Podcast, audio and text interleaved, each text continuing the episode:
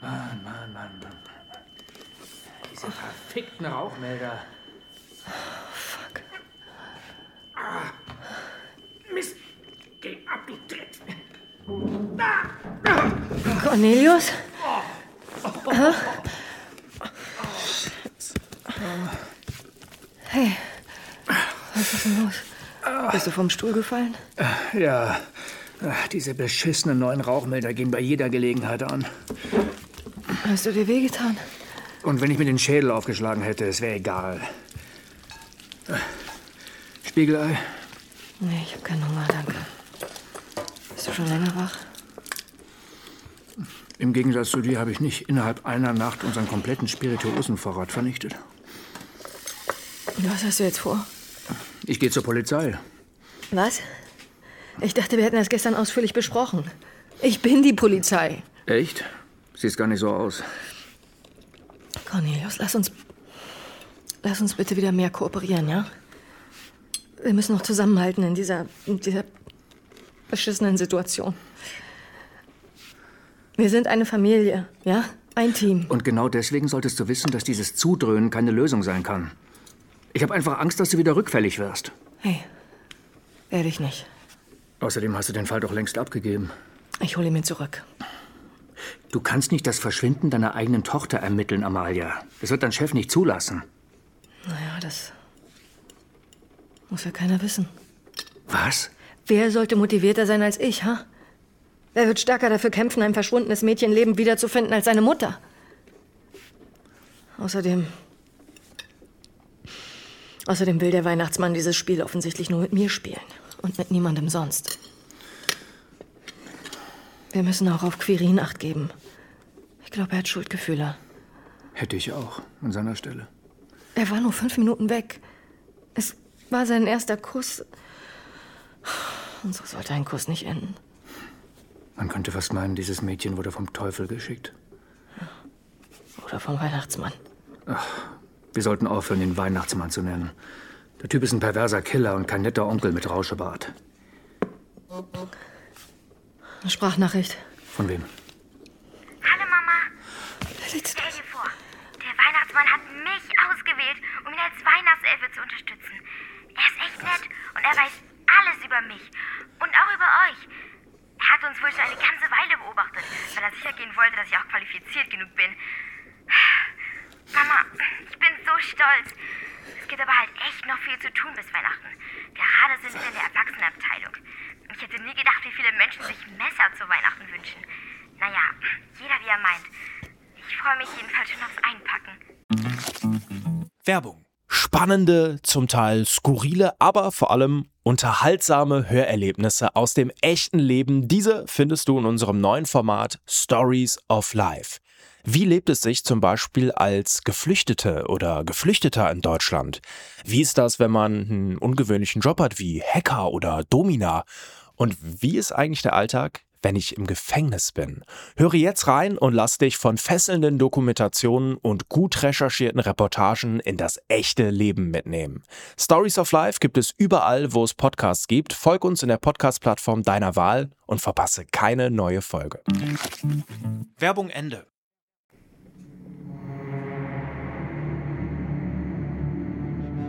Der Adventskalender. In 24 Türchen bist du tot. Kapitel 3. Der 3. Dezember.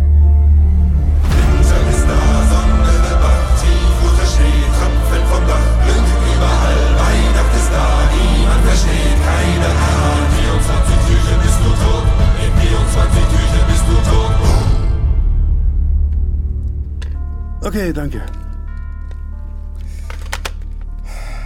Muss es in dieser gottverdammten Stadt eigentlich jeden Tag regnen? Es ist bald Weihnachten, verdammt, da sollte es schneien. Im Foyer des Reichstagsgebäudes wurde heute Morgen ein großes Paket abgestellt. Aber keine Bombe. Ah, haben die Kollegen erst vermutet und dann direkt den Kampfmittelräumdienst verständigt. Und weiter? Es waren nur die restlichen Leichenteile von Michael Leitner. Das ist ja nett. Äh, herein?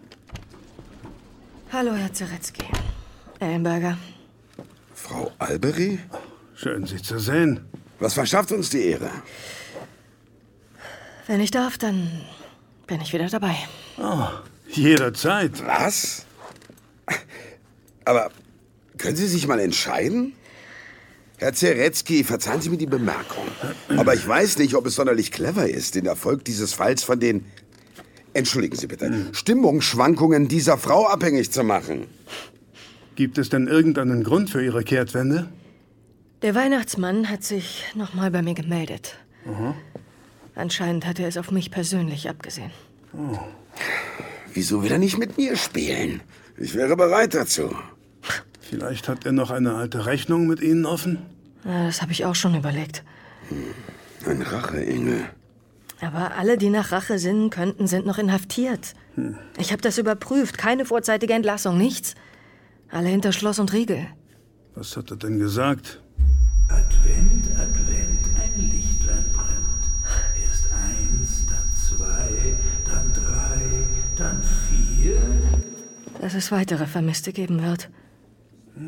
Wenn ich ihn richtig verstanden habe, dann an jedem Adventssonntag ein. Drei weitere Leichen? Wir müssen ihn finden. Und zwar bald.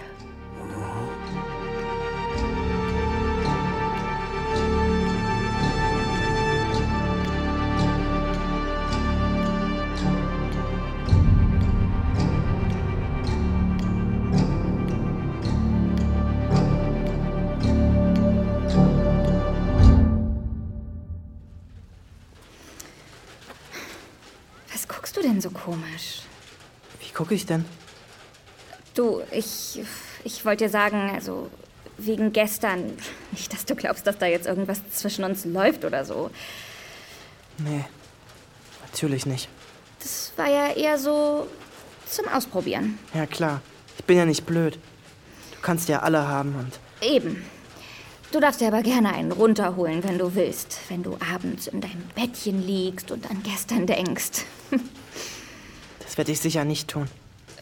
Warum nicht? Weil. Weil in der Zeit, als. Also während wir. Ja. Also während du mich geküsst hast, ist meine kleine Schwester verschwunden. Was? Brauchst dir keine Vorwürfe zu machen, die mache ich mir schon genug. Du hast gestern Abend nicht zufällig irgendwas gehört oder gesehen? Ein Weihnachtsmann vielleicht? Nein, nein. Natürlich nicht. Scheiße.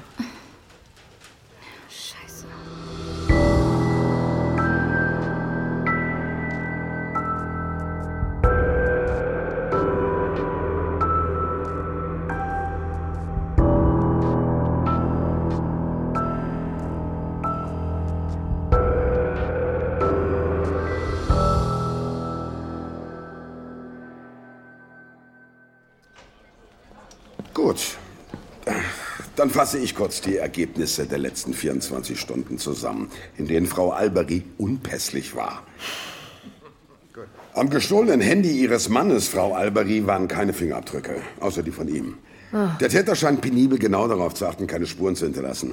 Ansonsten hat die forensische Pathologie der Charité inzwischen sämtliche Leichenteile untersucht. Den Finger aus ihrem Geschenk, den Kopf aus der Kerze und das Paket vor dem Bundestag. Sie alle stammen von Michael Leitner. Der Körper konnte damit wieder restlos hergestellt werden. Alles spricht für einen Tod durch Enthauptung. In irgendeinem Keller in dieser gottverdammten Stadt, in dem dieser Verbrecher ihm das angetan hat, werden wir Blutspuren finden. Kein Tatortreiniger der Welt schafft es, so eine Sauerei rückstandslos zu entfernen. Was den möglichen Täterkreis betrifft, so bleibt der nach wie vor recht umfangreich. Michael Leitner hatte, man muss es leider so sagen, viele Feinde. Kein Wunder bei einem sexistischen, rassistischen, homophoben Populisten wie ihm. Von progressiven Radikalen bis hin zu den eigenen Parteigenossen. Das Internet ist voll von Hass und Hetze gegen ihn. Sie meinen Ex-Parteigenossen, die ihm den feindlichen Übertritt in die Fraktion der Rechtspopulisten übel nahmen? Exakt. Ich weiß nicht.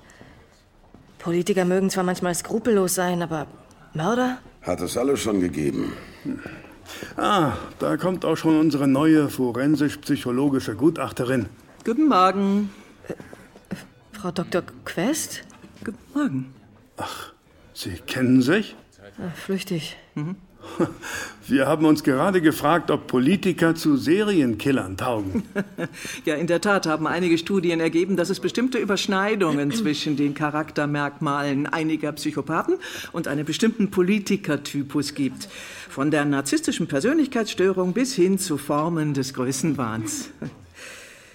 Fakt ist aber, dass wir es bei unserem Täter offenbar mit einem sehr kaltblütigen Mörder zu tun haben, der gezielt und mit äußerster Brutalität und Präzision vorgeht.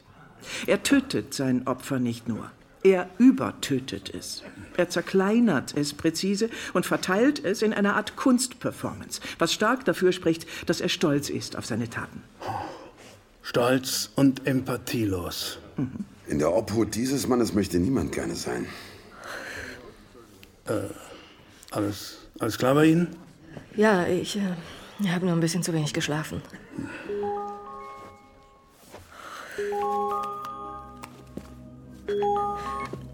Ja? Stellen Sie auf laut.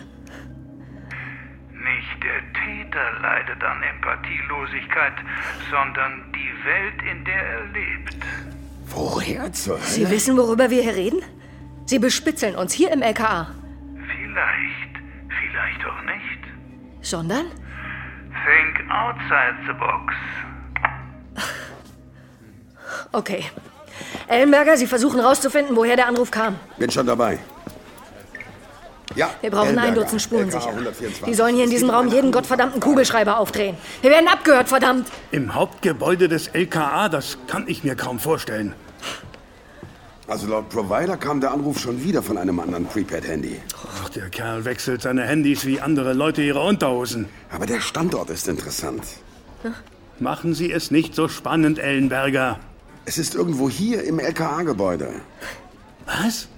Oder zumindest in der Nähe. Okay, wir erhöhen auf zwei Dutzend Spurensicherer. Und informieren Sie den Sicherheitsdienst am Ausgang, dass die Ausgangskontrolle verschärft werden muss. Hier kommt keiner unerkannt raus, der hier nichts zu suchen hat.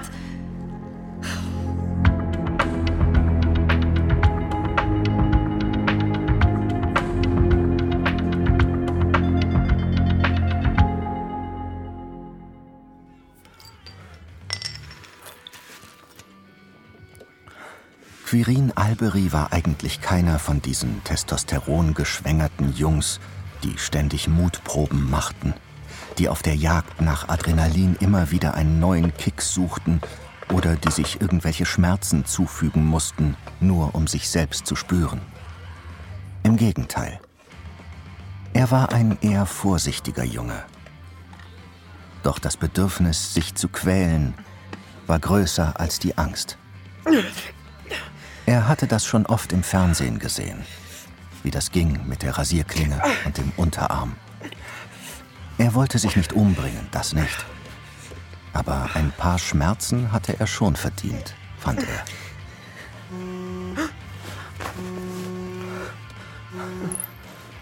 Ja, Ich bin's. Leila? Hallo, Quirin. Was? Was willst du? Kannst du kurz runterkommen, bitte? Ich bin unten. Willst du mich verarschen? Willst du mir jetzt wieder deine Zunge in den Hals stecken? Weißt du was? Ich muss dich enttäuschen. Ich habe nur eine Schwester. Die zweite kannst du mir nicht nehmen. Nein, ich. Ich wollte noch mal mit dir reden. Bitte. Jetzt guckst du mich mit dem Arsch nicht an, dann willst du mich küssen, dann verschwindet meine Schwester, du willst nichts mehr von mir wissen und, und jetzt willst du plötzlich mit mir reden? Es tut mir leid, okay?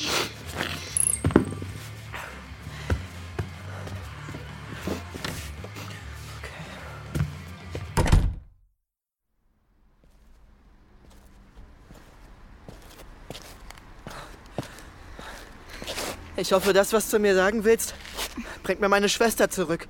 Ich weiß nicht. Ich. Weißt du, sie glaubt noch an den Weihnachtsmann. Sie ist da draußen total verloren. Ich weiß. Ich habe auch einen kleinen Bruder. Na dann schieß mal los. Quirin, das, was ich dir jetzt sage, das. Das wird dir noch mehr wehtun als meine Abfuhr von heute Morgen. Kann nicht sein. Mir hat jemand Geld angeboten. Wie bitte? Dafür, dass ich dich küsse. Was? Wer? dein Vater. Was? Ja, er wollte wohl, dass du da endlich deine ersten Erfahrungen machst. Keine Ahnung, ich, ich habe nicht drüber nachgedacht, aber 250 Euro. Mann, das ist für mich viel Geld. Du weißt, dass es Du- meiner Familie nicht so gut geht. Du und ich- miese Schlampe. Was? Du tust es für Geld, ja? Boy. Mann, er hat auch eigentlich gesagt, ich dürfte unter keinen Umständen mit irgendjemandem darüber reden. Aber ich, ich Du musste. bist wirklich das allerletzte. Aber Ich will dich nie wiedersehen. Quirin, ich. Hau ab! Nun mach schon. Okay. Wenn man in so jemanden wie dich verliebt ist, es ist kein Wunder, wenn man eines Tages zum Massenmörder wird.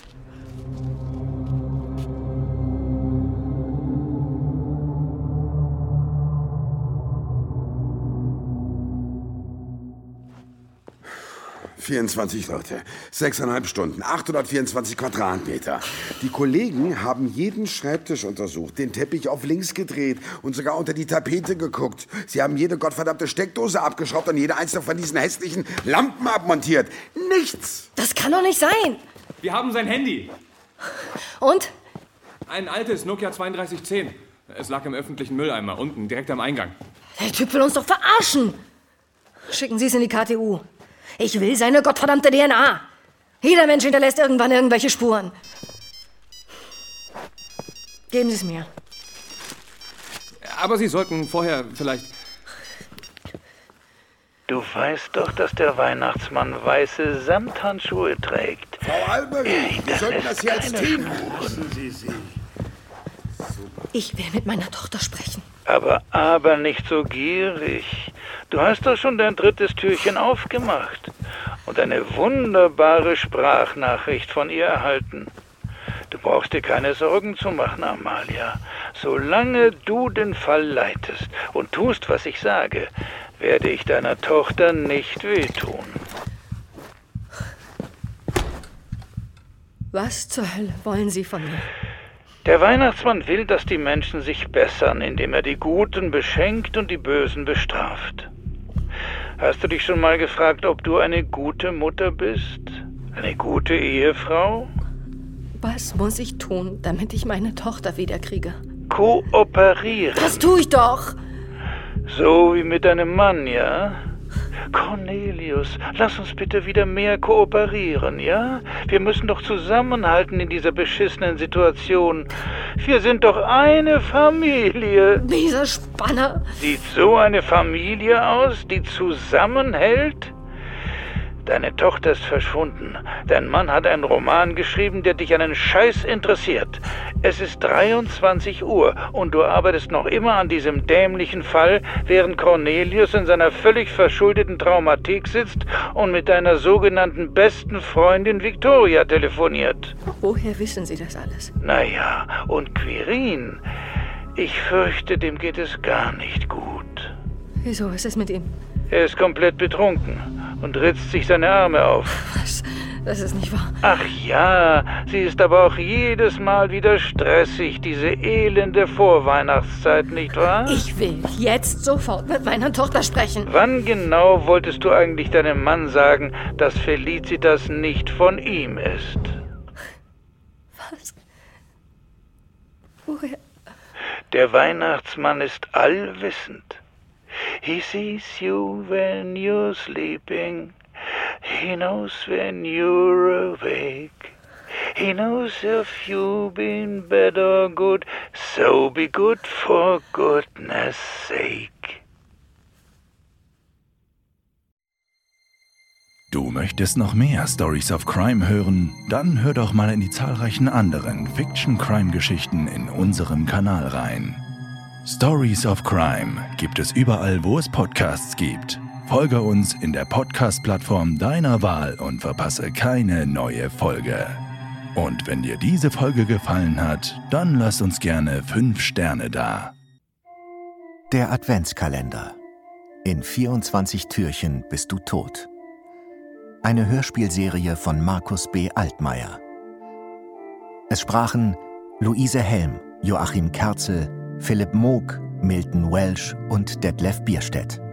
Sowie Gabriele Blum, Max Hegewald, Norman Matt, Friedel Morgenstern, Chiara Scheicht und Matti Swieg. Entwickelt und geschrieben von Markus B. Altmaier. Produziert von Das Hörspielstudio Kreuzberg. Aufnahmeleitung Nina Steiger. Mischung Elias Koraus. Regie Julia Ostrowski. Produzenten FAIO Tristan Lehmann und Isabel Lüppert-Rhein. Gesamtleitung FAIO Benjamin Riesom, Luca Hirschfeld und Tristan Lehmann. Der Adventskalender ist ein FAIO Original von Das Hörspielstudio Kreuzberg.